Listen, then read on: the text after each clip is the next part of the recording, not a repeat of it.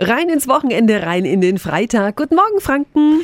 Radio F-Hörer Klaus fragt uns per Mail, immer wenn ich die Bayernstraße entlang fahre, schaue ich rüber zum Dutzenteich und sehe den schönen Wasserspiegel. Aber jetzt ist da gar kein Wasser mehr. Warum? Radio F. Jetzt Tipps für ganz Franken. Hier ist unser Wiki Peter.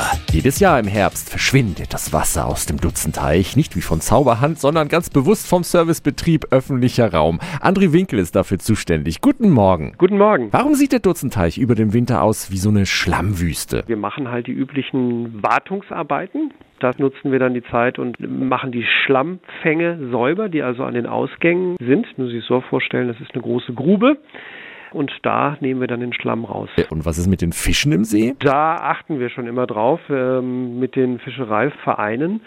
Die gucken dann da, dass da keine Karpfen mit entsorgt werden sozusagen. Der wird dann auch leer gefischt. Auf dem abgelassenen Schlammsee spazieren zu gehen ist aber jetzt trotzdem keine gute Idee, oder? Ob mit Wasser, ohne Wasser oder Schlamm, das Betreten der Wasseranlagen ist verboten. Und da gibt es auch Schilder draußen. Also ich weiß, dass das gerade im Winter gerne gemacht wird, gerade in diesen sandigen Bereichen. Da geht man dann ganz gerne mal drüber, aber ist nicht erlaubt. Ganz einfach. Weil es eben, sage ich mal, je weiter sie in die Mitte kommen, desto schlammiger wird es und desto gefährlicher letztens auch.